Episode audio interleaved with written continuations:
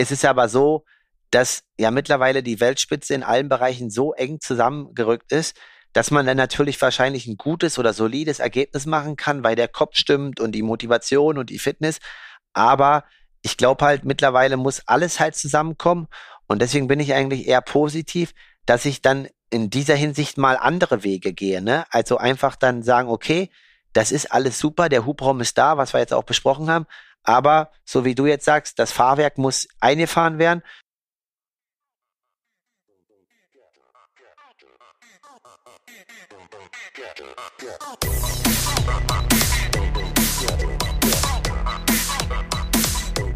Aloha Kalle. Mit positiver Stimmung, zumindest restpositiv, sende ich mal herzliche Grüße nach Leipzig, wo ich den Markus Herbst vor mir habe. Du siehst fitter aus, als ich mich fühle. Das kann sein, aber auch wie letzte Woche vielleicht die Hörer gehört haben, hat es mich auch ein bisschen erwischt und ähm, ich musste ähm, ja etwas rausnehmen. Keine Ahnung, wahrscheinlich haben wir beide in unseren Leistungsdiagnostiken ein bisschen zu sehr eine Tasten gehauen.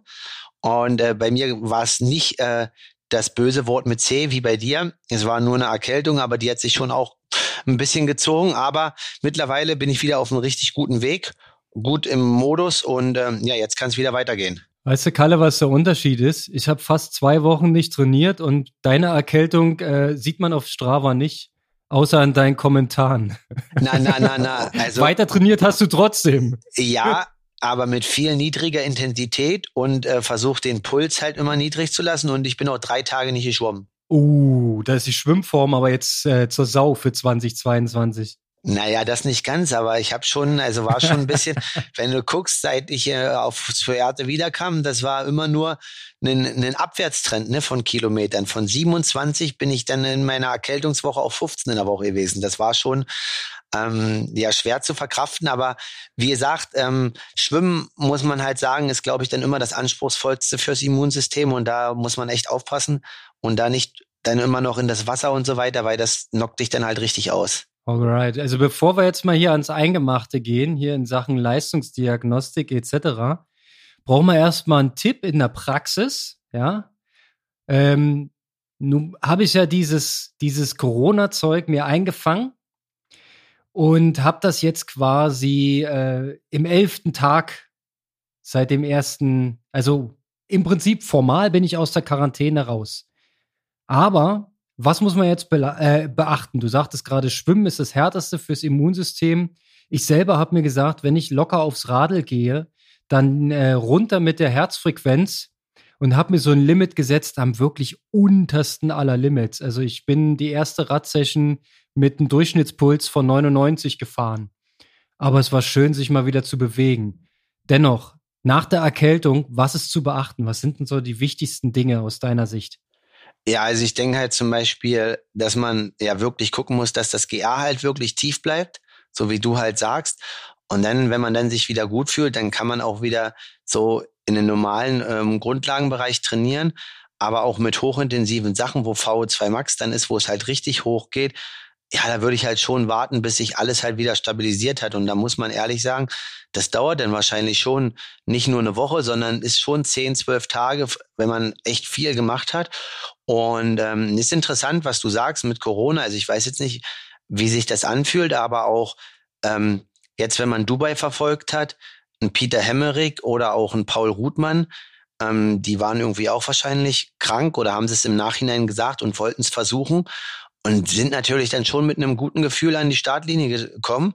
Aber so gut waren sie dann halt doch nicht, so dass es halt noch Nachwirkungen hatte. Und ich glaube halt einfach, dass äh, da halt wirklich ruhig beginnen ist wichtig und vor allen Dingen in den Intensitäten dann auch nochmal kontrollieren. Also ich glaube zum Beispiel und habe auch das Gefühl jetzt, ich sag mal bei mir mit der nur Erkältung, dass ähm, dieser ein bisschen erhöhte Puls, der ist im BGA dann schon wieder normal, aber wenn es dann in intensiven Bereichen geht, da ist, schwingt das halt noch so ein bisschen nach, ne? Und da denke ich, ist es schon wichtig, dann vielleicht auch mal ein klein Stück noch zurückzufahren von dem, was man eigentlich möchte. Und daran anschließend, insbesondere nach Corona wird gesagt, ähm, hohe Intensitäten lange aussetzen. Also ich habe mir jetzt vorgenommen, mindestens eine Woche ähm, gehe ich nicht in irgendwelche VO2 Max-Bereiche. Also da muss man wahrscheinlich sehr, sehr diszipliniert sein. Fällt mir natürlich manchmal schwer, aber diesmal halte ich es auch wirklich durch, weil das ist kein Spaß. Ja, in Sachen Stichwort Herzmuskel. Da hat man schon einiges äh, an Veröffentlichungen gelesen. Ist alles schwer nachprüfbar, aber da gehe ich lieber auf Nummer sicher. Und ähm, Schwimmen hast du ja eben schon gesagt, es ist halt ähm, das, was fürs Immunsystem am härtesten ist. Das würde ich auch noch locker eine Woche weglassen, einfach aus Sicherheitsgründen, damit man nicht gleich wieder irgendwie zurückfällt und die ganze Nummer von vorne anfängt. Ne? Ja, klar, da bist du halt quasi wie in so einem Bazillen-Mutterschiff, ne? Und wenn dein Immunsystem da halt so ein bisschen offen ist, die ganzen Leute in einem Schwimmbad, das Wasser und die Kälte, das ist halt eigentlich vorprogrammiert halt, ne? Ja, muss man die Nerven behalten. Was besonders bitter ist, ist, dass ich schon, bevor ich mich mir das Ding eingefangen habe, aus ähm, organisatorischen Gründen eine Woche nicht schwimmen war. Dann gehen jetzt äh, knapp zwei Wochen gehen jetzt drauf fürs Kranksein und dann noch eine Woche Sicherheit. Das heißt, ich war dann einen Monat nicht schwimmen. Ähm, Wäre für dich eine Katastrophe. Also ich glaube, ich kann das dann wieder neu aufbauen. So what? Ja, aber für einen Profi wäre ein Monat nicht schwimmen, wäre doch eigentlich wie ein Beinbruch, ein Armbruch. Ja, aber das ist auch mental. Also man muss jetzt sagen, klar ist das alles nicht cool und ich denke auch, das äh, ist nicht äh, geil und man ist dann auch nicht so mega fit. Und da hast du schon recht. Aber Corona hat uns ja eins gelehrt, dass auch ein Monat Schwimmen zu überleben ist und dass man nach sechs, acht Wochen guten Training, wenn man gut Rad fährt, gut läuft, auch im Schwimmen wieder ein gutes Niveau erreicht. Das ist dann vielleicht nicht äh, Top, Top, Top-Niveau, aber so 95 Prozent bekommt man schon auch in acht Wochen hin. Und ähm, ja, deswegen ist da dann manchmal ein bisschen weniger halt wirklich mehr, auch wenn man das irgendwie schwer, ähm, sag mal, einsehen möchte. Ja, also ihr habt ja letzte Woche im, ich nenne es mal Vertretungspodcast schon angestimmt. Äh, ich lasse quasi die äh, Mitbewerber um die regionalen goldenen Ananasfrüchte ähm, mal wieder ein bisschen rankommen oder vorbeiziehen, weil ich war eigentlich ziemlich gut drauf. Ja, und jetzt sorgen wir mal wieder so ein bisschen für ein Reset und bauen nochmal neu auf und dann schauen wir mal, wo es hingeht. Ist halt so, kann man nicht ändern. Mach mal einen Haken dran. Äh, viel erfreulicher ist, dass wir beide die Gelegenheit hatten, eine Leistungsdiagnostik zu machen und wir haben Zahlen, Daten, Fakten, die wir jetzt ja schon zigmal angekündigt haben, aber heute ist es soweit. Wir können die Hosen runterlassen. Erstmal erzähl mal, wie das ganze Ding gelaufen ist bei dir und welches Testprotokoll stand denn an? Ähm, okay, also wir fangen mit Diagnostik an, danach müssen wir noch den Nachtrag machen von der Bahn, aber ähm, legen wir erstmal da los. Also Oh, Mann, das hätte ich beinahe vergessen, hast ja recht. Das ist ja auch noch, genau. du bist ja auch noch getuned. Ähm, also quasi Diagnostik war am ersten Tag, ähm, ja erstmal die Möglichkeit ganz gut, dass ich das in Aschersleben, nicht in Aschersleben, sorry, in Eisleben machen konnte, ähm, bei Ben Rätsel. Und da konnte quasi Daniel sich so ein bisschen einbringen mit ins Stressprotokoll. Und das erste war einfach ein, ein Stufentest, also im Laufen. Und da haben wir einfach fünf Minuten Stufen gemacht bei ein Prozent Steigerung und dann halt immer, boah, genau kann ich jetzt nicht sagen, wo wir angefangen haben, ähm, aber am Ende sind wir irgendwie 3,11 oder so gelaufen auf einen Kilometer.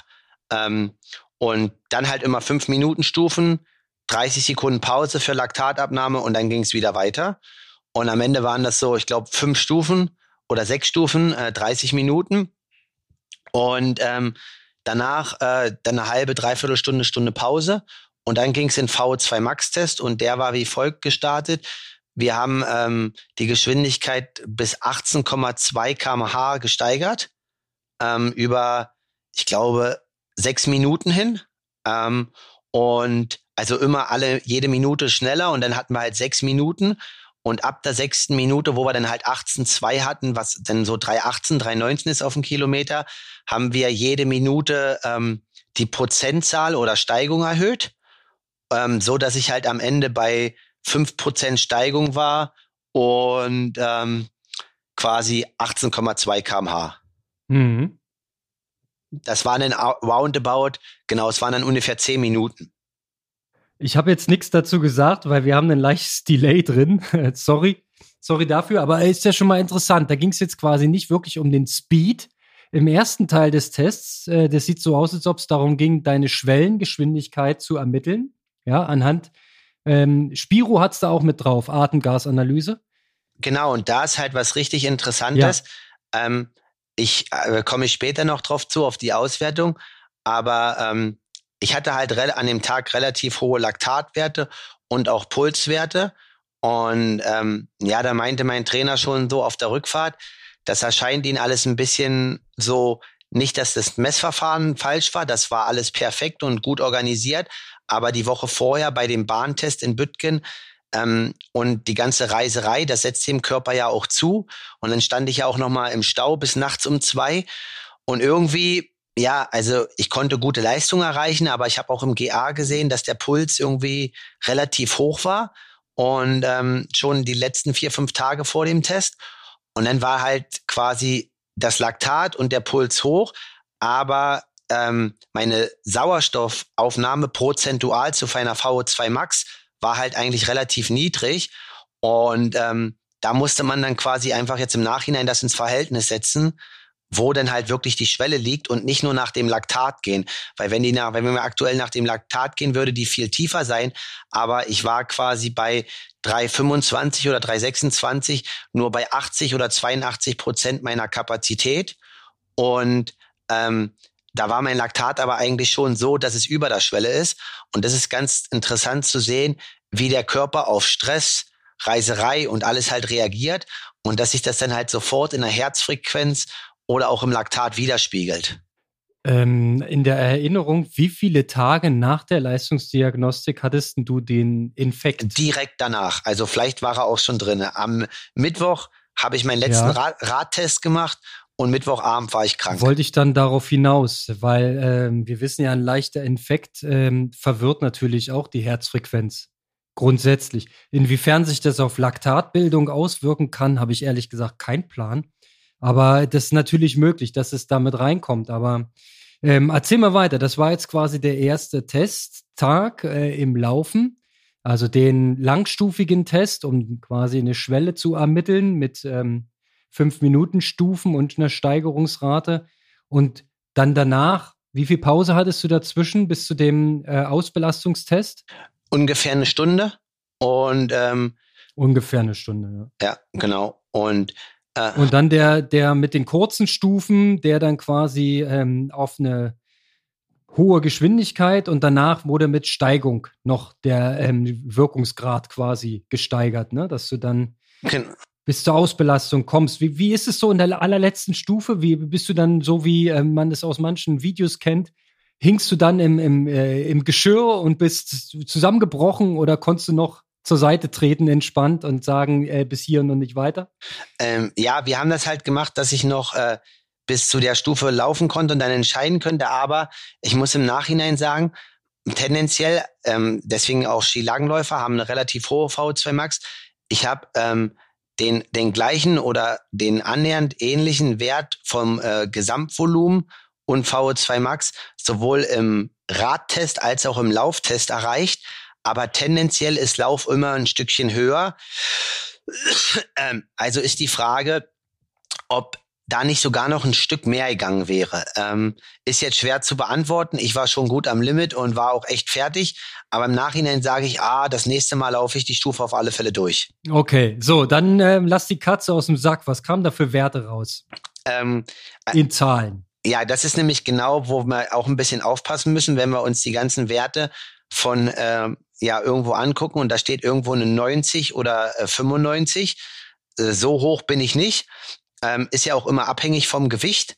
Das ist, denke ich, ja auch nicht ganz unentscheidend. Ähm, also ich kann nur so viel sagen. Ich habe ähm, über zehn Sekunden gemittelt 5,95 äh, bis 6,05 Liter und bei einem Körpergewicht von knapp unter 75, manchmal auch 74, geht das in Richtung 80 bis 81. Ähm, genau, das hängt halt einfach immer davon ab vom Körpergewicht. Aber was halt interessant zu sehen war, ist halt, hm, dass in den letzten, also ob das jetzt wirklich nur dieses Jahr passiert ist oder über einen langen Zeitraum, es ist halt einfach, dass bei der letzten Diagnostik stand dort halt eine 5,65 und das sind jetzt fast 0,4 Milliliter mehr. Nee, nicht, ja doch, ähm, nicht 0,4 Liter mehr und dass da halt richtig was passiert ist. Und das in deinem biblischen Alter. genau, das war auch äh, die nach die Diskussion vom, wo ich mit meinem Trainer gesprochen habe und meinte so, naja, ähm, es heißt ja immer VO2 Max entwickelt man nicht mehr im Alter und so weiter.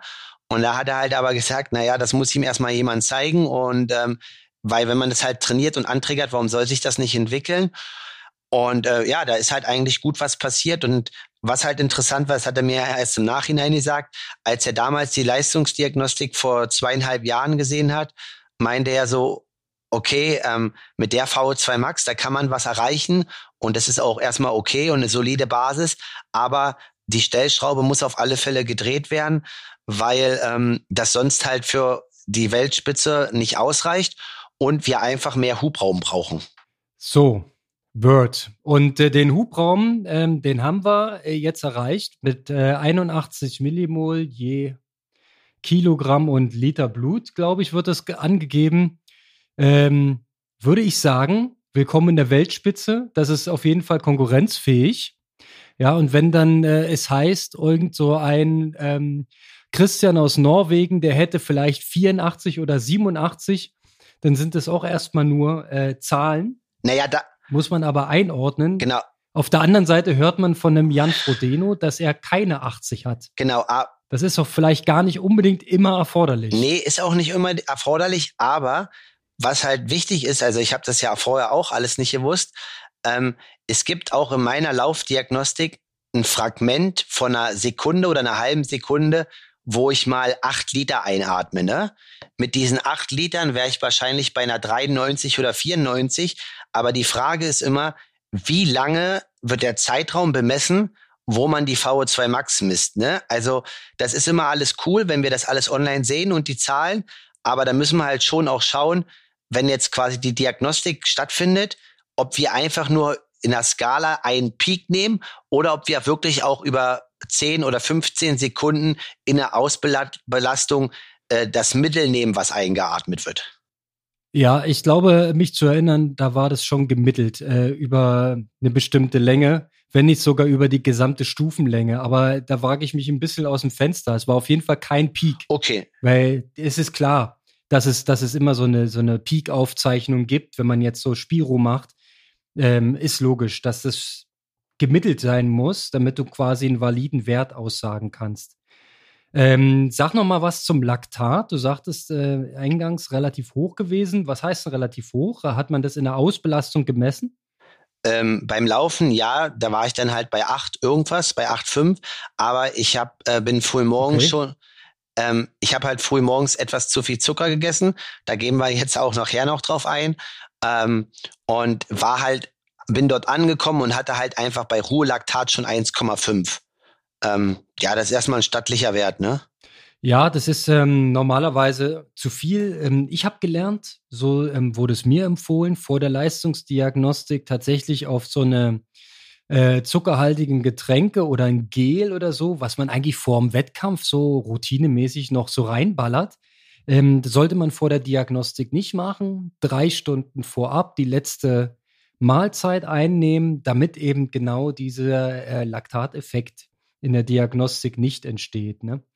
Also das, ähm, ja, wichtig ist, dass man es weiß und dass man es dann einbeziehen kann. Aber ähm, lass uns mal das Ernährungsthema noch ganz kurz zurückstellen und erstmal über deinen zweiten Tag noch sprechen. Da war ja der Radtest. So, wie lief der? Genau, das war halt früh auch ein ganz normaler Stufentest. Äh, oh, jetzt bin ich am überlegen, ich glaube, es waren drei Minuten Stufen und äh, alle drei Minuten 30 Watt mehr. Okay. Genau. Und äh, dann halt äh, einfach zu gucken, wo halt dann das Laktat steht, dann eine Stunde Pause und danach halt äh, eine Rampentest und ähm, also vor der Rampe zwei Minuten bei 330 Watt einfahren und dann war es irgendwie so, alle halbe Minute 25 Watt mehr aber quasi es wurde die ganze Zeit äh, hochgesteigert. Also nicht 330 und dann irgendwie mit abrupt 25 Watt mehr, sondern permanent konstant immer hoch. Bei wie viel angefangen? Also das war ja das Einfahren des 330 Watt. sagst du. Nee, das war, damit haben wir angefangen, also das war einfach zwei Minuten, um das System halt hochzufahren und dann direkt, so. direkt aus der Sache rein in der Rampe. Ah, okay. Also man fängt quasi schon so fast Richtung Schwelle an mit dem, okay, das haben die bei mir anders gemacht. Okay. Ähm, wie hoch bist du äh, gekommen in der Ausbelastung mit den 25 Wattstufen? Was war das höchste? An Watt oder an was willst du wissen? Ja, die letzte Stufe, wie viel Watt? Naja, das ist ja keine Stufe. Ich kann dir ja nur den Moment sagen, der wann ich Abbruch hatte. Weil, also ja, das ist ja, genau, es waren irgendwie so 515 oder sowas. Ja. Alright. Und ähm, dieser Test diente dann dazu, die VO2 Max auf dem Rad zu bestimmen. Richtig. Die dann in, in einem ähnlichen Bereich wie beim Laufen, sagtest du. Das ist schon krass. Normalerweise ist ja beim Laufen den Tacken höher, ne? Genau.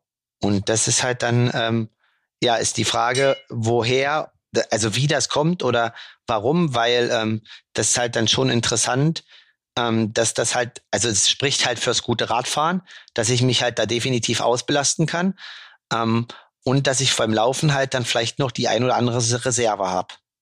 Ja, also diese Sauerstoffaufnahmekapazität ist ja im, im Wesentlichen limitiert durch die Arbeit der Mitochondrien in deinem Körper und die sitzt in der Arbeitsmuskulatur. Diese kleinen Kraftwerke werden die auch so bezeichnet. Und ähm, es ist wesentlich, wie gut du in der Sportart die Muskulatur rekrutieren kannst und dann natürlich, wie gut in der rekrutierten Muskulatur diese Kraftwerke arbeiten. Also indirekt ist das definitiv der Nachweis, dass du im Radfahren ähm, einen sehr hohen Wirkungsgrad erzielst, dass du sehr gut die Muskulatur nutzen kannst, die vorhanden ist und dass die wiederum auch sehr gut arbeitet. Also das ist insgesamt klingt das sehr, sehr hervorragend. Spannend wäre jetzt eine Frage, wie das im, im Schwimmen sich verhält, wie du da rekrutieren kannst, aber da sind die Tests natürlich sehr, sehr viel komplizierter und das ist dann nicht so gängig, das zu machen im Schwimmen. Ähm, alright, also haben wir dort auch so um die 6 Liter Sauerstoffaufnahme, also irgendwas um die 81 äh, Millimol VO2 Max. Kann man so sagen. So, und das war eigentlich das Wichtigste an den ganzen Testprotokollen, dass wir da einfach erstmal einen Wert haben, wo wir halt schauen äh, und uns dran orientieren können. Alright, also mich würde jetzt noch brennend interessieren, wurde eine, wie auch immer man sie benennt, geartete Schwelle äh, ermittelt. Ob man das jetzt FTP nennt oder ventilatorische Schwelle 1 und 2 oder Laktatschwelle oder was hast du da für Ergebnisse mitbekommen auf dem Weg? Ähm, also die Ergebnisse, ich hatte ja gestern nochmal Gespräch mit Daniel, auch wegen Saisonplanung und so weiter. Da müssen wir heute auch noch drauf eingehen. Und er hat jetzt noch nicht alle Daten. Ähm, also wir müssen auf alle Fälle in dem Test dann von ventilatorischer Schwelle ausgehen weil ähm, ich ja gesagt habe, dass das Laktat halt einfach auch den Tag nachher schon wieder ein Stück hoch war und jetzt auch ich vor zwei oder drei Tagen eine Radeinheit hatte, ähm, ähnlich des Tests, also nicht ähnlich des Tests, sondern einfach, wo ich quasi die genaue oder ähnliche Wattstufe gefahren bin und hatte einfach zwölf Pulsschläge unter dem, was ich beim Test hatte halt, ne? Und ähm, deswegen kann ich der genaue Werte diesbezüglich erst nächste Woche sagen, wenn wir die ganzen Zahlen haben. Aber wir werden vor allem auf Atemgase eingehen, weil, was ich gesagt habe, mit dem Laktat, das kann man jetzt nicht ganz nehmen. Ich hatte das mit dem Getränk erwähnt und du meintest auch mit drei Stunden äh, vorher essen. Also ich habe halt um acht mit den Tests begonnen. Ähm, und da ich auch noch ein bisschen trainiert habe, habe ich halt auch erst um sechs gefrühstückt. Ähm, ja, jetzt so 4.30 Uhr aufstehen, ist dann, muss man halt gucken, ob man das das halt nächste Mal macht. Also ähm, Zahlen, Daten, Fakten quasi für eine Radschwelle kann ich dir nächste Woche liefern. Und ähm, es wird aber tendenziell über eine ventilatorische Schwelle gehen. Okay, wenn du sagst, Laktatwerte waren hoch, was war denn auf dem Rad der höchste gemessene Wert? Hast, kannst du dich noch erinnern? Bei äh, VO2 Max? Ja. 10,3. Okay, krass. Das ist auch nochmal ein Indiz dafür, ähm, wie gut du Muskulatur rekrutieren kannst auf dem Rad und dass du auch eine erhebliche anaerobe Kapazität noch hast. Ja, das ist natürlich als äh, Langdistanzathlet äh, jetzt der Faktor, den du am wenigsten brauchen wirst, um den Ironman zu finishen. Aber äh, es ist ein Indiz dafür, ähm, für das, was die Muskulatur zu leisten imstande ist. So, und das sind ja jetzt alles ähm, sehr hervorragende Werte. Aber wenn man die jetzt umdreht, ja, und mal von der anderen Seite guckt, dann steht da ja dieser ominöse Begriff der Laktatbildungsrate im Raum. Ähm, nach dem, was du mir jetzt verraten hast, muss die Laktatbildungsrate relativ hoch sein im Verhältnis. Also noch nicht da, wo man sie für die Langdistanz braucht. Bestätigst du das? Kann das sein? Genau, also das ist halt der Punkt, ähm, was es ist. Also im Endeffekt haben wir ja mit der Diagnostik das abgetestet, was wir trainiert haben. Und ähm, das ähm, ja, ist jetzt auch das Ergebnis. Wir wollten die VO2 Max entwickeln und das macht man nur, indem man auch die Laktatbildungsrate hochsetzt. Und das ist halt auch passiert. Ähm, die Frage ist halt einfach das nächste Mal, wenn man VO2 Max entwickelt. Also du sagst jetzt zum Beispiel bei dir als Altersklassenathlet, du musst da noch viel machen. Deswegen musst du die Phasen auch lang machen. Aber ähm, das nächste Mal ist es wahrscheinlich so, dass wir, wenn wir das triggern oder in die Richtung gehen, dass wir von einer drei Wochen oder vier Wochen Phase ausgehen und nicht von einer sechs Wochen Phase. Und dann muss ich auch als Athlet sagen, ähm, im Nachgespräch mit meinem Trainer ist es so, ähm, du gibst ja immer ein bisschen mehr Gas und haust ordentlich in die Tasten auf dem Fahrrad und so weiter. Aber das Problem ist, wenn du dann manchmal das ein bisschen zu intensiv fährst, dann äh, geht das Laktat ja weiter nach oben und das ist mal ist das okay, aber wenn das halt jede Woche passiert, dann triggerst du ja jede Woche aufs Neue die Laktatbildungsrate immens. Also es ist ein mega schmaler Grad und ähm, da muss ich auf alle Fälle in der nächsten V2 Max Periode, die aber erst wahrscheinlich irgendwann äh, Ende des Jahres oder Mitte des Jahres im August kommen wird, ähm, darauf achten. Deswegen geht's jetzt auch weiter. Ich habe mir letzte Woche ein Laktatmessgerät gekauft um das jetzt auch im täglichen Training immer zu überprüfen. Sehr ähm, vernünftig, denn ähm, ich will es mal so umschreiben. Ähm, es, das, was du beschreibst, das äh, könnte man noch salopp als Lionel Sanders Phänomen bezeichnen. Ähm, ich vermute, ohne das jetzt genau zu wissen, anhand seiner Veröffentlichung, seiner Videos und seiner Wettkampfergebnisse, ähm, dass er auch das, was man so weiß, äh, in den letzten Jahren zu wenig, aber dafür zu intensiv trainiert hat. Und ähm, vom, vom Leistungsportfolio her eher ähm, hohe VO2 Max und hohe äh, Laktatbildungsrate mitbringt, die natürlich für 70,3 sehr gut noch hinreichen kann, weil ja eine gewisse Grundlagenbasis ist ja als Triathlon-Profi nicht abzustreiten weil es sind ja trotzdem viele Stunden, die da zusammenkommen. Ähm, aber dass es für Langdistanz Schwierigkeiten birgt. So, und wenn du sagst, okay, jetzt ist der nächste Schritt eingeläutet, das heißt, ähm, ihr wollt jetzt an der Laktatbildungsrate schrauben, die äh, herabsetzen. Ähm, was ist jetzt da genau der Plan? Also wie, wie macht ihr das? Also du und dein Trainer Daniel habt ja sicherlich irgendwie so ein paar Eckpfeiler jetzt reingerammt, ähm, wo es drauf zu achten gilt. Also klar, Laktat jetzt äh, im Training produzieren willst du jetzt offensichtlich nicht, weil das würde ja wieder die Bildungsrate steigern. Wie kann man die denn aber senken? Also genau, also wir werden jetzt einfach quasi auf dem Rad und auch im Laufen Einheiten knapp unterhalb äh, der Schwelle machen. Mir als Athlet ist es aber auch wichtig, mal was an der Schwelle zu machen. Und es muss auch was Hochintensives dabei sein, weil die Dynamiken im Rennen ähm, haben mir in den letzten Jahren halt gezeigt, quasi, ähm, dass man auch mal halt über 400 Watt fahren muss. Und jetzt geht's halt einfach darum, es ist ja also wo die Schwelle liegt bei jedem, muss man ja genau individuell gucken, ob das 3,6, 3,7 oder die lehrbuchartigen 4 Millimol sind. Wichtig ist halt, dass man immer versucht, dort drunter zu bleiben in den Intensitäten. Und ich denke, das wird mir auch ganz gut gelingen, weil eigentlich in der Vergangenheit oder auch wie wir früher in der Jugend trainiert haben, das war ja tendenziell immer eher schwellenorientiert. Und ich komme schnell wieder in einen Bereich, wo ich, wo ich das ökonomisiere und gut an der Schwelle arbeiten kann. Eigentlich war so ein bisschen die Baustelle oder mein Potenzial immer der VO2 Max Bereich. Ne? Also als ich 2018 zu Daniel gekommen bin, ähm, war das eher so, dass das Mager ausgeprägt war. Und das war eigentlich so ein bisschen die Baustelle. Und deswegen sehe ich das eigentlich sehr positiv. Ähm, wichtig ist jetzt aber natürlich in diesen sogenannten unterschwelligen Einheiten, dass das halt auch passt von einer, ähm, vom Laktatwert und vom Puls und so weiter und dass man da auch einfach das Vertrauen hat. Aber ich habe natürlich auch angemerkt, wenn es dann in die Rennen geht, ich kann halt nicht immer weniger Watt fahren als im Rennen. Also ich brauche halt auch einfach mal alle drei, vier Wochen eine Bestätigung für mich, dass ich halt ähm, eine gewisse Leistung produzieren kann, dass die halt dann auch direkt in dem Bereich äh, an der Schwelle oder knapp drunter ist.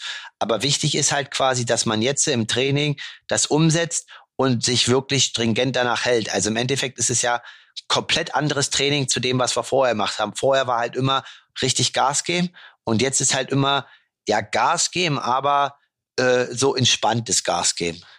Ja, man nennt es auch ökonomisieren. Klingt natürlich irgendwie ein bisschen langweilig, äh, zumal du ja, wenn du jetzt von Schwellentraining sprichst, ähm, meinst du ja nicht nur die zweite Schwelle, also nicht nur die Schwelle, wo es quasi im, äh, der Übergang von aeroben, also sauerstoffhaltigem Stoffwechsel zum anaeroben Stoffwechsel, also diese vier Millimol lehrbuchartig, was ja bei niemandem genau hinhaut, oder auch FDP geht in dieselbe Richtung, also diese, man kann es auch Dauerleistungsgrenze, an dem Schwellenbereich trainieren auch, ja, aber es gibt ja auch die erste ventilatorische Schwelle, ähm, was man lehrbuchartig mal als 2 Millimol Schwelle reingezogen hat.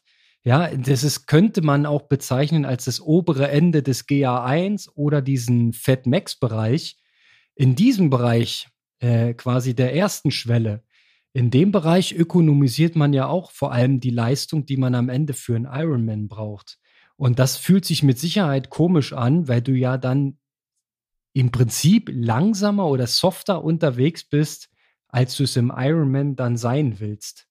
Und das ist natürlich dann nachvollziehbar, dass man dann denkt, äh, man müsste mehr machen.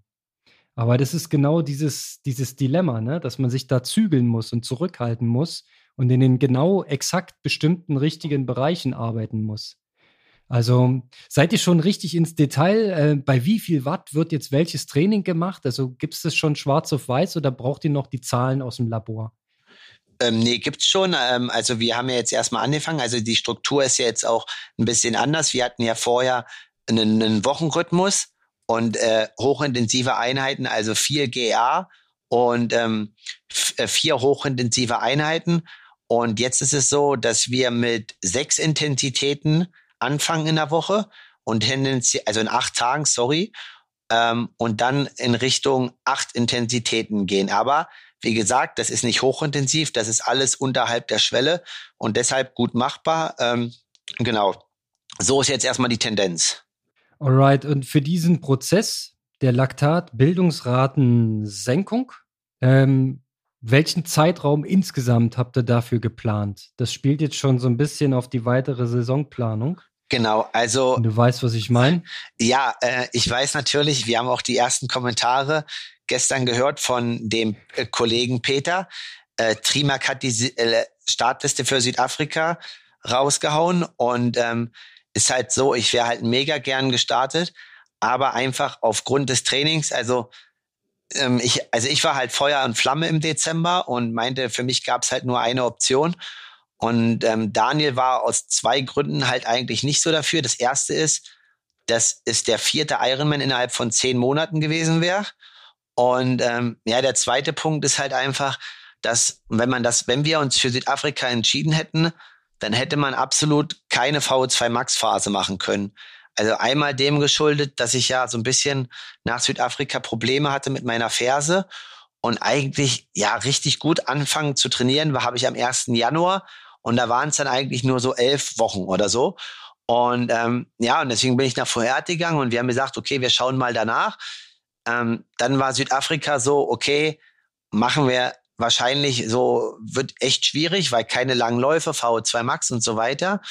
Und ähm, dann ähm, kam von mir halt, okay, ich will am 2. April unbedingt Oceanside machen. Ähm, als 73, weil ich bin fit, habe eine gute VO2 Max und so weiter. Und ja, jetzt kam halt die Erkältung hinzu. Und deswegen ist jetzt äh, ähm, der aktuelle Credo und daran ändert sich jetzt auch nichts an alle Hörer, weil die dachten, ich bin in Südafrika dabei, dass quasi ähm, ich ein Doppelrennen mache am 1. Mai in Rimini oder in Montenegro, das steht jetzt noch nicht fest, als 73 und dann am 7. Mai ähm, in Mallorca starte. Dann habe ich quasi jetzt noch mal fünf Wochen für diesen Prozess und danach habe ich dann noch mal fünf Wochen für die Ironman-Vorbereitung in Des Moines und ich muss halt sagen, so ein bisschen auch nach dem Gespräch mit Fares, ähm, es war ganz interessant, der meinte, man hat irgendwie in seinem Leben eine bestimmte Anzahl an Ironman-Rennen. Und wenn ich jetzt diese ganzen Fakten sehe, also auch wo du dann sagtest, okay, wir müssen das, also einfach als Tipp auch von dir, wir müssen das mit dem Labor und so weiter, ähm, da gibt's schon noch ein paar Hausaufgaben zu machen. Und ähm, man denkt immer als Athlet, man kann alles gleich, aber manchmal ist es halt besser, das dann wirklich auch kontrolliert anzugehen. Und es ist definitiv ganz schön komplex. Und ich bin froh, sage ich mal, was auch noch ist, äh, zwecks Ernährung und Stoffwechsel, dass ich mich erstmal gegen Südafrika entschieden habe, weil ich da definitiv in den acht Wochen äh, noch viele Potenziale habe, die mich, denke ich, dann ähm, ein ganzes Stück näher an mein Ziel bringen, die Hawaii-Quali zu holen. Right. Ähm, für mich nochmal zum Mitschreiben. Ironman Des Moines ist jetzt das Ziel. An welchem Datum findet der statt? 12.06. 12.06. Ähm, cool. Das ist übrigens zeitgleich zu Moritzburg. Hättest du also auch hier machen können. Allerdings dann ohne Slot. Ähm, nee, Spaß beiseite. Also Anfang Mai zwei Mitteldistanzen und dann ähm, Des Moines als Ironman-Distanz. Korrekt. Genau. Alright. Das heißt also bis ähm, 12. Juni, hilf mir auf die Sprünge. Wie viele Wochen sind das? Sind das noch zwölf Wochen? Nein. Das sind weniger, ne? Zehn Wochen? Na, jetzt, jetzt, oh. Ah. Wir haben jetzt, glaube ich, noch fünf. Schwierig. Drei, nee, vier, fünf. Nee, es, das müssten so zwölf Wochen sein. Knapp zwölf Wochen, tatsächlich. Nee, sogar mehr als. Ja, ja, das, Okay, ähm, weil ich hatte mir mich, als du anfingst auszuführen, schon im Kopf mitgerechnet, als du erster Fünfter sagtest, ähm, war mein erstes Bauchgefühl, oh, ist ein bisschen wenig. Um die Laktatbildungsrate zu senken, braucht man mehr Zeit. Also von daher, wir haben vorher nicht drüber gesprochen, äh, Südafrika ja oder nein, aber mir wurde das nach und nach schon klar, dass du die Zeit einfach brauchst. Ja, und wenn jetzt die Laborergebnisse man die jetzt hernimmt und sieht, ähm, du bildest viel Laktat, du hast eine riesengroße VO2 Max, du rekrutierst hervorragend, du hast einen, ähm, wahrscheinlich, ist jetzt ferndiagnostisch, recht ausgeprägten anaeroben Stoffwechsel, vor allem auf dem Rad. Das heißt, du kannst, wie du immer so schön sagst, tief gehen, ja. Dann ähm, ist das alles geil als Potenzial, aber du musst den Wagen jetzt quasi einfahren. Da muss jetzt ähm, die Ökonomisierung her. Da geht jetzt wahrscheinlich dann die VO2 Max wieder runter ein Stück weit durch das Training, durch die nächsten 10, 12 Wochen. Aber gleichzeitig muss auch die ähm, Laktatbildungsrate, die VLA Max, die muss auch runter. Habt ihr dort in der Diagnostik ähm, berechnen können, wie die Bildungsrate ist? Also die liegt immer irgendwo zwischen 0,2 und 1, je nachdem, was das Anforderungsprofil ist je niedriger, desto langstrecklicher. Ähm, habt ihr eine Zahl bekommen?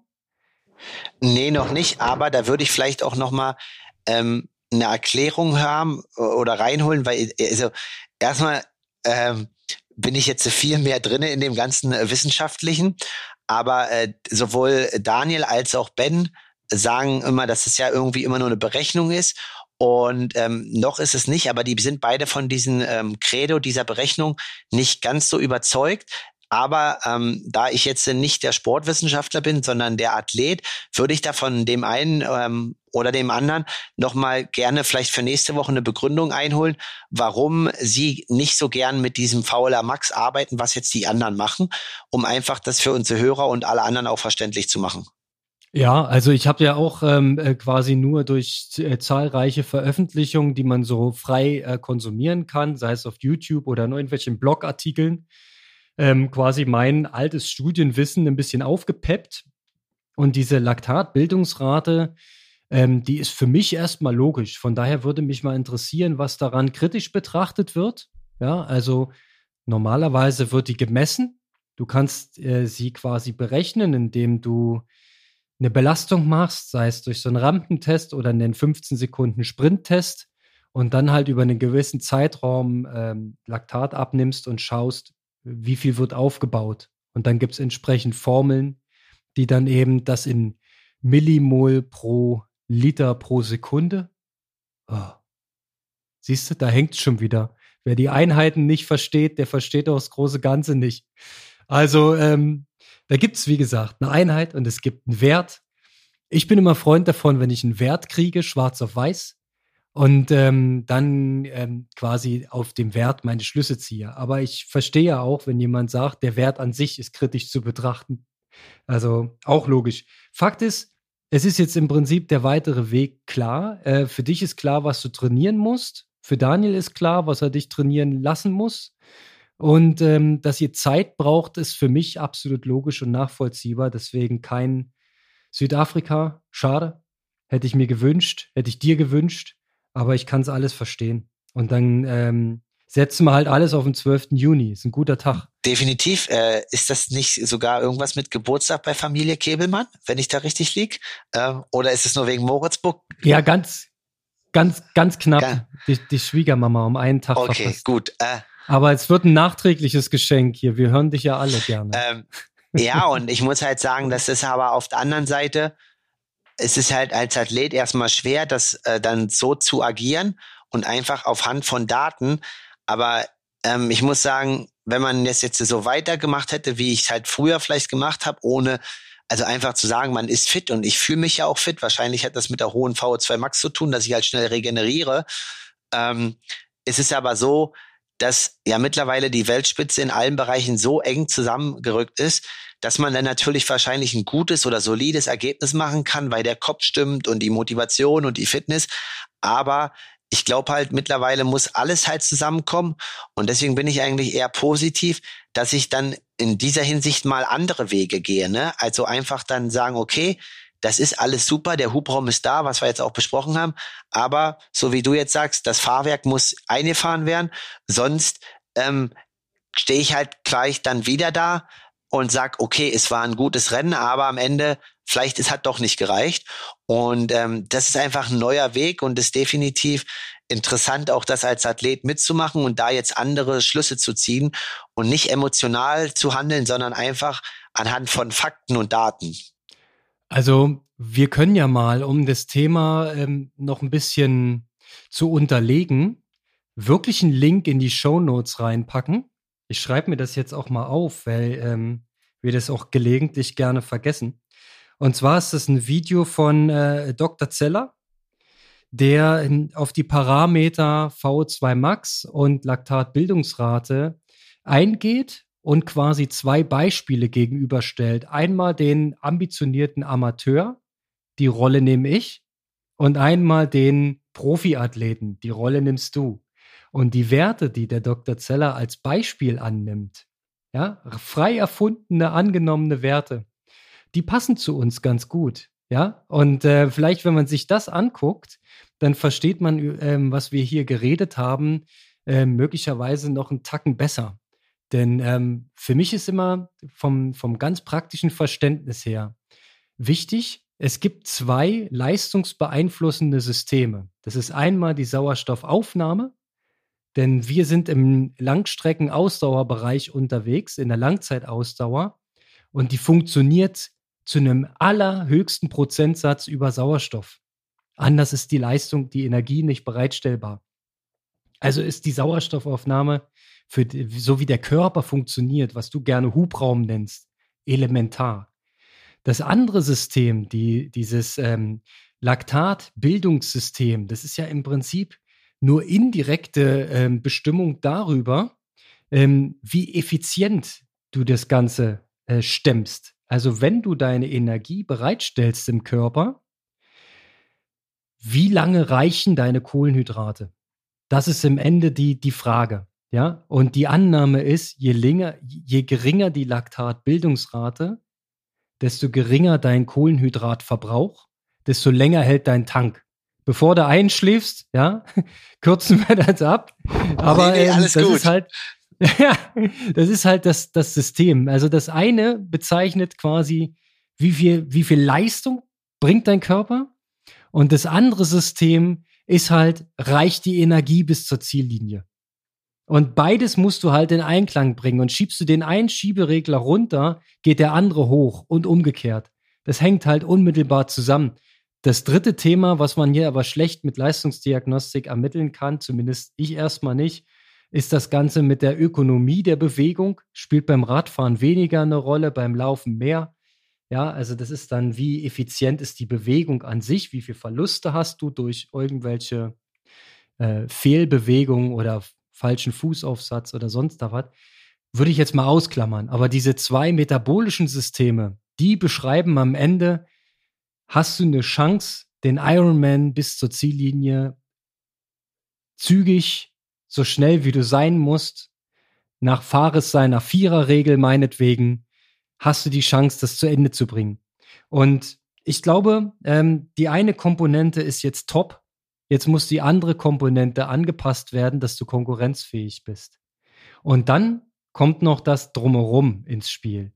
Denn du warst auch noch auf der Bahn und hast dann deine Aerodynamik gefeiert. Genau, aber. Was ging da? Äh, das machen wir, aber wir dürfen deine Diagnostik nicht vergessen, Konrad. Wir wollen auch Werte und Zahlen und Fakten von dir für die Amateure. Äh, ja. Genau. Das ist okay. Dann, bevor wir auf die Bahn gehen, ja, machen wir mal einen Kurzabriss.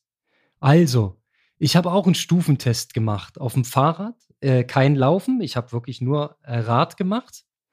Und ähm, Testprotokoll war zuerst mit längeren Stufen und einer moderaten Wattsteigerung quasi auch so sich an die Schwelle ranarbeiten. Das haben die auch dann mit mir abgebrochen, nachdem klar war, ähm, okay, ventilatorische Schwelle 2 ist überschritten. Das heißt, äh, dieser Quotient zwischen Sauerstoffaufnahme und Kohlendioxidausscheidung, wenn der bei 1 ist ungefähr, dann ist man in diesem Steady-State-Bereich. Also man nimmt genauso viel Sauerstoff auf, verstoffwechselt den und gibt den als CO2 wieder ab. Ja, und wenn man das überschreitet, dann wird es quasi tendenziell anaerob. Also ohne Sauerstoff. Und ähm, bis, bis diese Schwelle dann irgendwie erreicht war, Laktat wurde dazu genommen. Das war der erste Teil.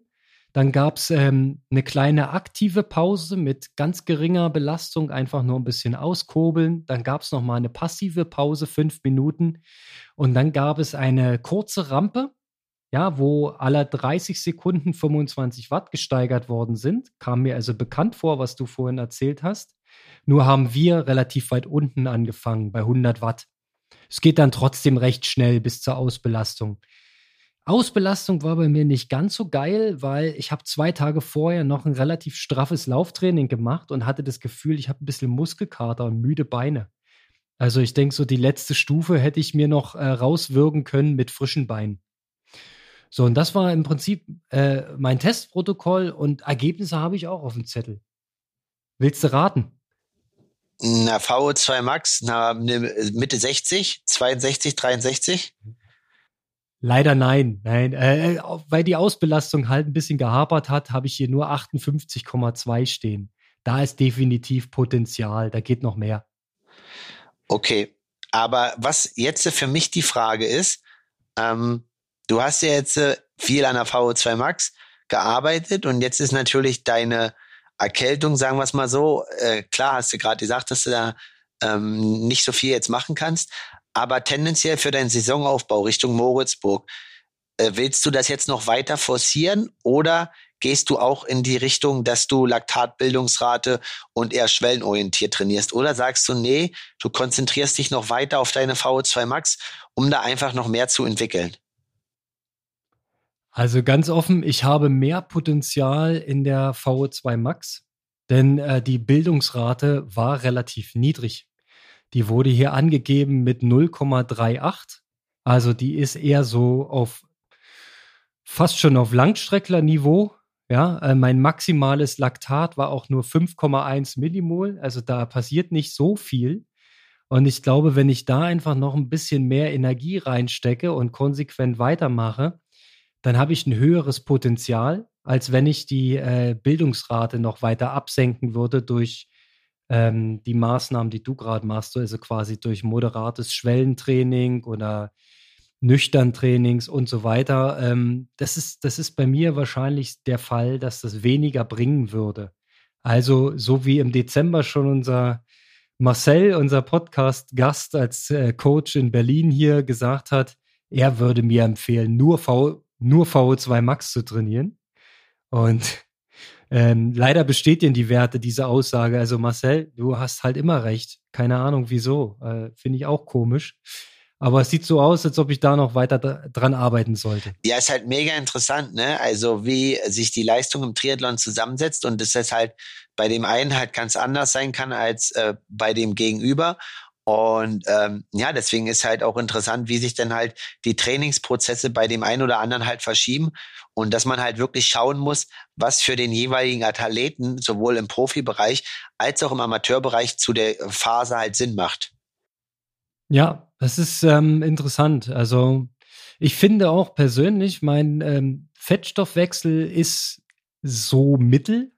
Der könnte ein bisschen ausgeprägter sein, aber ähm, das Positive ist, dass er fast bis zur Schwelle ähm, noch stattfindet. Also da lief das quasi noch mit. Jetzt quasi nicht auf sehr hohem Niveau. Also mein Kohlenhydratverbrauch ist schon insgesamt relativ hoch, aber es war auch keine Katastrophe.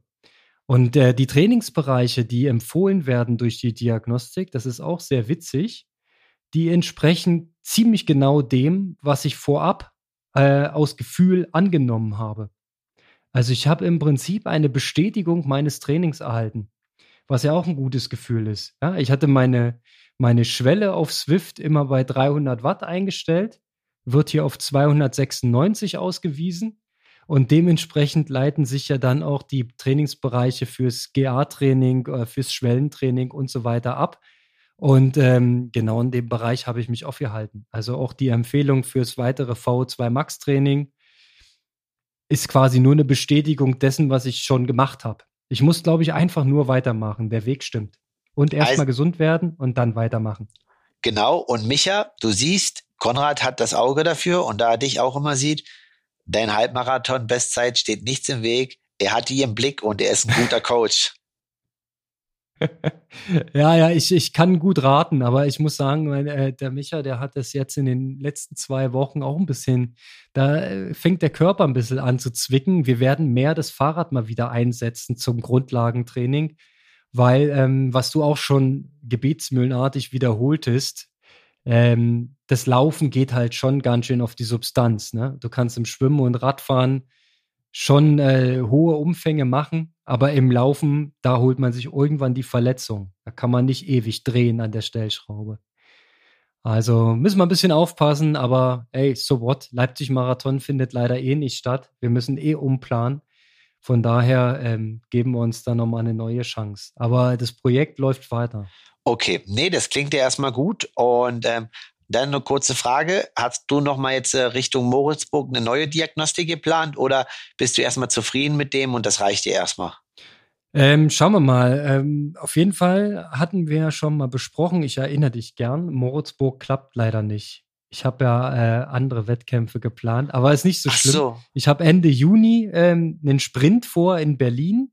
Da geht es auch um die äh, deutschen Meisterschaften in der Altersklasse. Ähm, bis dahin muss ich schon an der VO2 Max arbeiten. So für die Saisonplanung. Und in der zweiten Saisonhälfte würde ich dann vielleicht gerne mal eine Mitteldistanz probieren. Das ist aber noch nicht hundertprozentig safe, ob ich beim äh, Berlin-Man die Mittelstrecke mache. Ähm, das würde ich gerne machen, um das mal wieder zu probieren, aber da müssen die Rahmenbedingungen halt hinhauen. Muss ich noch ein bisschen was abchecken. Sollte das stattfinden, würde ich quasi dann im Juli ähm, so, so ein Juli und August so ein schwellenorientiertes Ding machen, um die Ökonomisierung noch etwas voranzutreiben. Also, aber bis dahin, bis, bis Juni, ähm, einfach volles Rohr, V2 Max, polarisiertes Training. Das heißt, viel lang und langsam und äh, 10 Prozent, vielleicht 15 Prozent der Einheiten im Hit-Bereich arbeiten. Okay, das klingt ja richtig gut. Ähm, Genau, weil ich wollte jetzt einfach drauf eingehen. Also ich werde dann halt, äh, weil du gerade auch Fettstoffwechsel und so angesprochen hast in Richtung Ironman, dann wahrscheinlich schon noch mal einfach eine Diagnostik machen, um zu gucken, wie auch der neue Prozess dann angeschlagen hat. Dann nicht ganz so umfangreich, wahrscheinlich nur auf dem Rad, weil das andere kann man dann auch vielleicht ganz gut ableiten, dadurch, dass ich ja dann jetzt auch im Alltag mit ähm, Laktat arbeite ähm, und dann haben wir Puls, Laktat und dann halt einfach nochmal eine Diagnostik zur weiteren Überprüfung. Aber es war einfach nur mal gut Interesse halber zu wissen. Ähm, ja, jetzt ist die Frage, wir haben halt noch einige Themen auf der Agenda. Ähm, wie lange dehnen wir das heute aus? Ähm, wir haben noch also, ein paar Fragen von Hörern.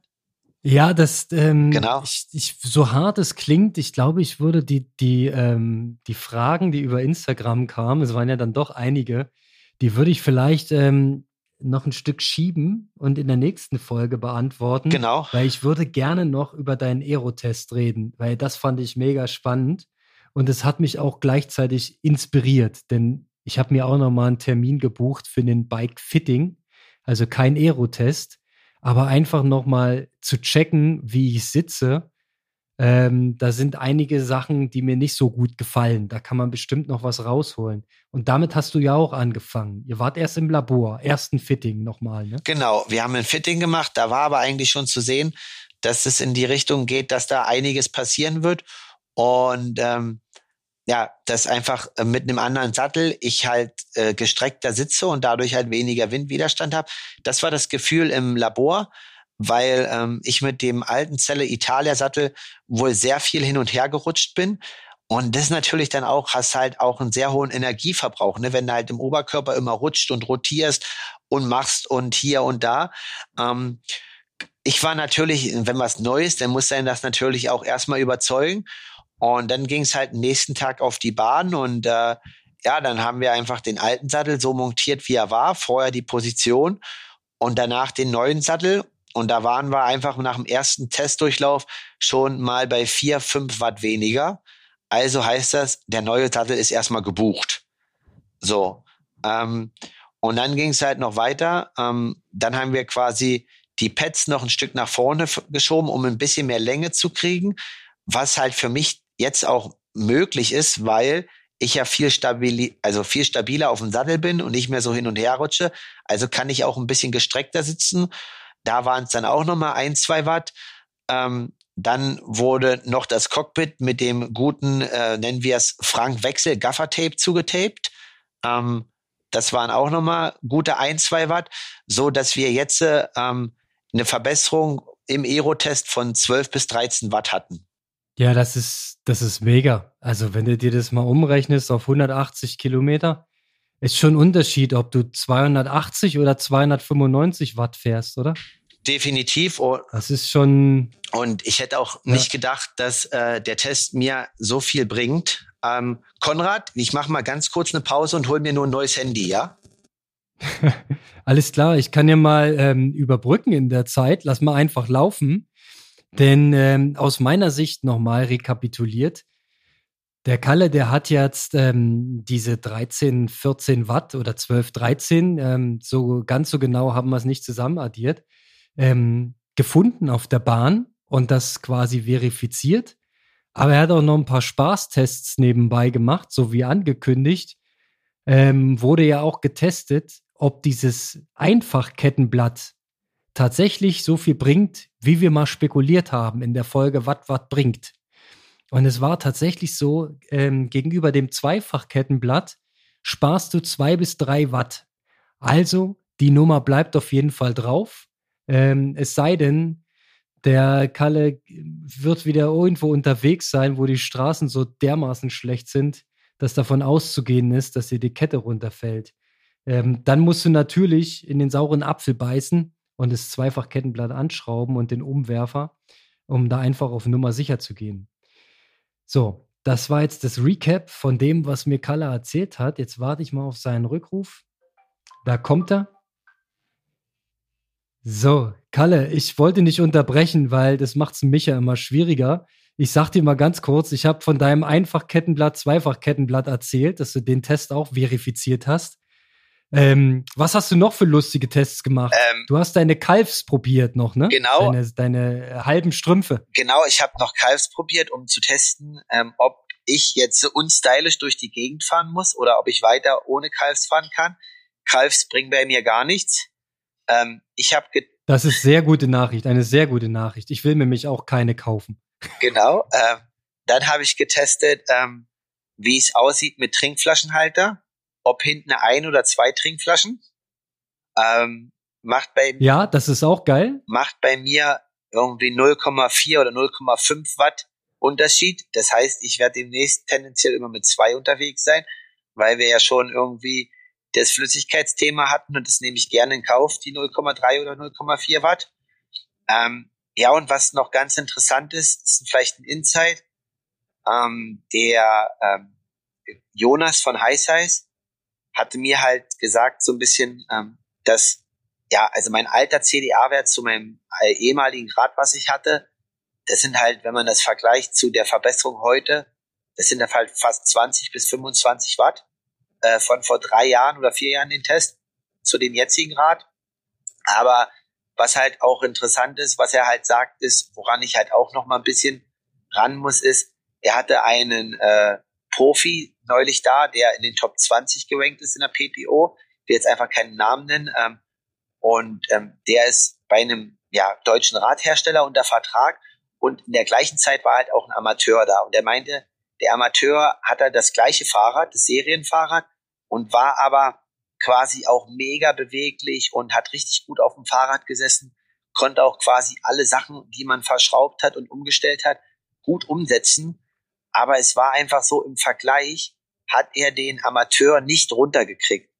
Und es ist halt einfach so, dass er meinte halt so auch bei mir, Markus, du musst überlegen, ob du jedes Lager in deinem Fahrrad ausbaust und das halt wirklich alles auf das größte Detail und kleinste Detail gereinigt und geputzt ist und dann halt auch überall Keramiklager, weil er meinte halt einfach diese ganzen Sachen mit diesen Lagern und äh, neue Mäntel und neue Reifen, das sind am Ende nochmal fünf oder acht Watt. Und ähm, ja, das ist halt dann manchmal schade bei den Profis zu sehen, dass da so Unterschiede entstehen. Und das findet er auch schade. Und ähm, ja, auch für die Amateure ist natürlich auch wieder die Frage der Zeit und der Kosten. Aber ähm, was diese ganzen extra Gadgets halt dann im Endeffekt ausmachen, das ist dann schon interessant zu sehen. Also das ist krass. Also du meinst quasi ähm, nicht nur Schaltwerk ähm, und dass du da Keramiklager sondern auch Tretlager etc. Also alles, was sich dreht, neue Kette, neue Kassette, alles, alles vom Feinsten immer. Genau, also er meint halt auch Laufräder, ne? Also ich war gestern im Radland, habe gefragt, also es gibt ja für Laufräder Lager, ähm, Keramiklager, musst halt die alten Lager ausbauen, die neuen einbauen.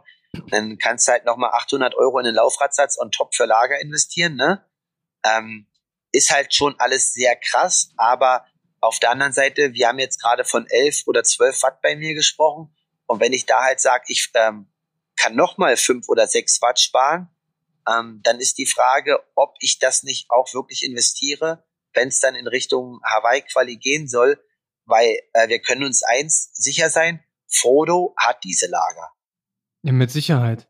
Das ist ganz klar. Und das Fiese ist, er muss sich wahrscheinlich auch äh, nicht im geringsten darum kümmern, sondern er kriegt ja von Canyon einfach ein äh, top gewartetes, äh, nach besten Standards ausgerüstetes Rad zur Verfügung gestellt.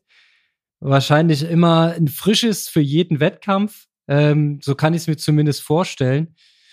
Und ähm, ja, der, der Profi, von dem du da erzählst, der, der hatte ja auch einen eigenen Mechaniker dabei, direkt von der Marke. Ne? Also da, das ist halt dann ähm, vielleicht nochmal der Standard, der in den Top 10 stattfindet oder in den Top 20. Ne? Das ist äh, nochmal eine Nummer krasser. Ja, also er hat halt einfach gesagt, so mein, mein CDA-Wert und so, der ist halt in dem Bereich zu, zu den Jungs, auch Körpergewicht und so weiter. Aber um halt da wirklich bei denen dabei zu sein, fehlen mir halt nochmal so fünf bis sechs Watt. Und ähm, da sagt er, das ist gar nicht mehr Position und sowas. Das sind halt einfach diese, diese kleinen Gadgets, und ähm, ich muss sagen, ich war eigentlich sehr froh, dass er da so transparent war und mir das als Hinweis gegeben hat.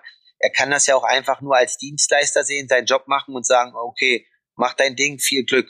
Und ähm, die habe ich definitiv noch ein bisschen was mitgenommen. Und das ist jetzt auch nochmal ein anderer Punkt, also unabhängig von Diagnostik und so weiter, ähm, diese ganzen Sachen seit Südafrika auf dieses Level zu bringen, ähm, ob das Sponsoren ist, ob das Material ist, ob das Diagnostik ist und so weiter, das ist einfach zu knapp in drei Monaten. Ne? Also deswegen bin ich schon froh, dass ich jetzt nochmal zwei Monate dafür habe. Ja, ich meine, wir wussten es ja vorher, dass jede Stellschraube ähm, am Ende einen riesen Rattenschwanz nach sich zieht. Ich meine, du warst jetzt immer noch nicht in Belgien wegen der Schweißanalyse, weil es da auch ständig neue Informationen und neue Terminsituationen und so weiter ähm, gibt. Das ist halt alles das macht man halt nicht alles mit dem Schnipp. Ne? Also es wäre so schön, wenn es so eine Art Guide für Profis geben würde, den man dann so durchblättert und dann so äh, einfach abhakt, ja, das habe ich, ja, das habe ich, hier habe ich, ja, wunderbar, zack, bumm, da muss ich mich an den wenden, dann macht der mir das Trinksystem und der macht das.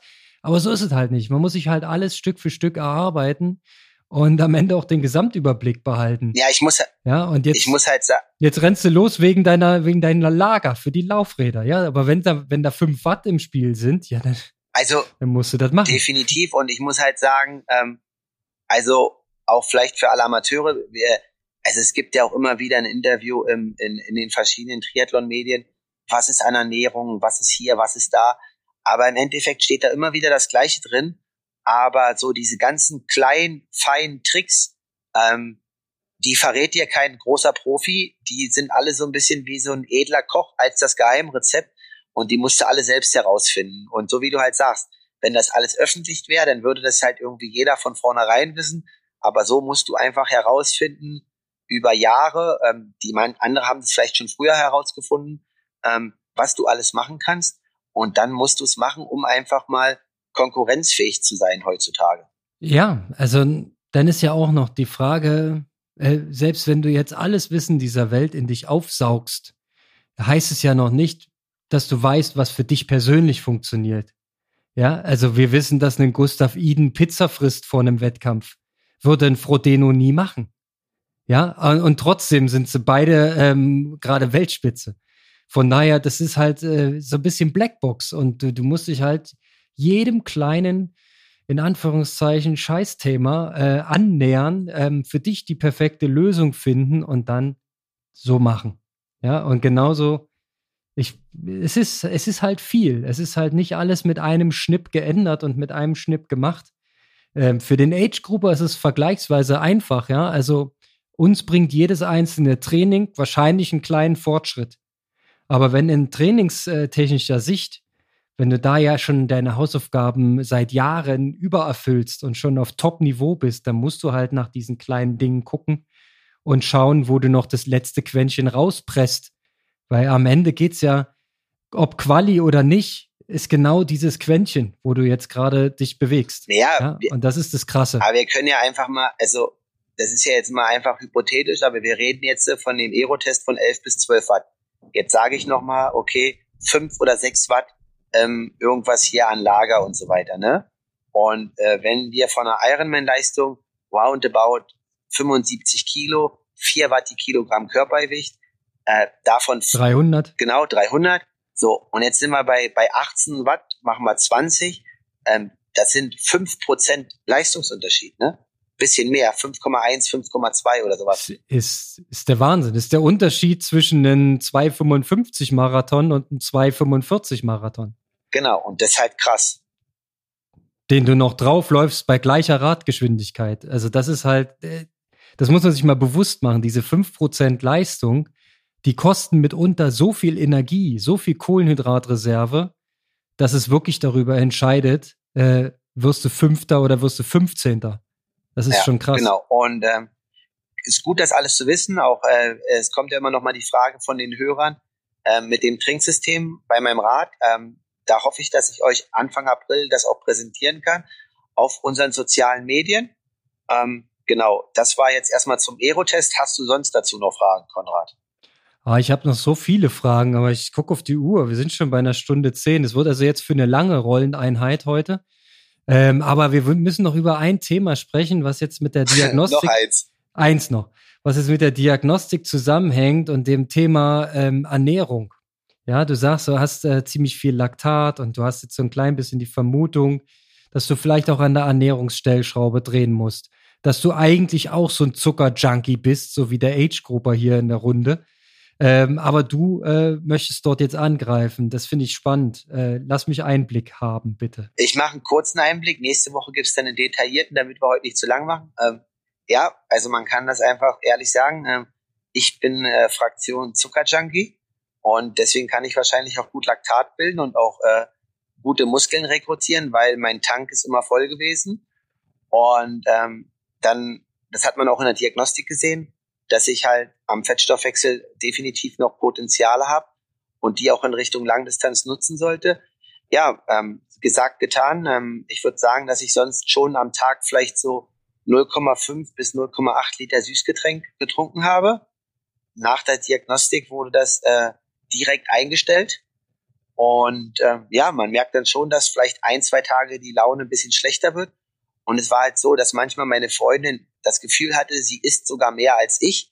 Aber ist ja klar, wenn du die Carbs über die Getränke zunimmst, dann brauchst du sie halt nicht übers Essen zunehmen. Ähm, die hat jetzt ein gutes Gefühl, weil ich jetzt immer mehr esse als sie. Und äh, es ist unglaublich. Ich habe so zwei, drei Tage einfach ein latentes Gefühl von, ich habe immer Hunger. So, das ist ganz, also ich esse was und habe danach trotzdem Hunger. Und ähm, ja, was mache ich anders? Ich versuche jetzt quasi ähm, den Zucker so gut es geht wegzulassen, außer natürlich in intensiven Einheiten. Da versuche ich schon zuzuführen. Dann ähm, ist aus langfristiger Sicht ähm, nochmal zu schauen, ob man auch mal Low Carb am Abend macht und dann früh morgens eine ganz lockere Einheit auf leeren Speichern. Wichtig ist aber, dass man nach Intensitäten immer ein bisschen Kohlenhydrate zuführt. Da gibt's auch unterschiedliche Fachliteratur, aber ähm, ich habe mich mit jemandem unterhalten oder schon ausgetauscht, ähm, der jetzt ins Profilager gewechselt ist. Ähm, ich weiß jetzt nicht den Nachnamen. Ach so, Christoph Mattner. Ich kenne nur seinen Spitznamen Matti. Der ist komplett ketogen unterwegs. Ähm, aber das war sehr interessant. Der hat äh, das seit fünf Jahren praktiziert und meinte aber zu mir, er war ja schon mal eine Woche mit mir im Trainingslager, äh, bevor ich das irgendwann mal machen sollte wie er, das äh, kann er mir gar nicht empfehlen. Ich soll einfach erstmal low anfangen, ohne Süßgetränke. Wenn ich das umsetze, was er macht, dann gibt er mir Brief und Siegel, dass ich meine Saison äh, an Haken hängen kann. Weil ähm, das hat sechs Jahre gedauert bei ihm. Und ähm, ja, also ich bin gespannt, setzt da einiges um muss halt gucken, dass die Leistung immer passt, dass es halt nicht zu doll ist, aber das denke ich ist nicht. Aber ja, Kohlenhydrat ist jetzt primär Reis und Kartoffeln und dann halt einfach ähm, aktuell natürlich dann viele Pistazien und Nüsse, ne? Äh, mal zwischendurch nach den Einheiten und so weiter. Und vielleicht nicht das Stück Kuchen. Ja, wer es schafft. Jetzt könnte man da wieder meckern, dass da zu viel Salz dran ist. Du sollst die Naturnüsse nehmen, die ungesalzen sind. Aber Stück für Stück, ne? Wir wollen ja nicht alles hier.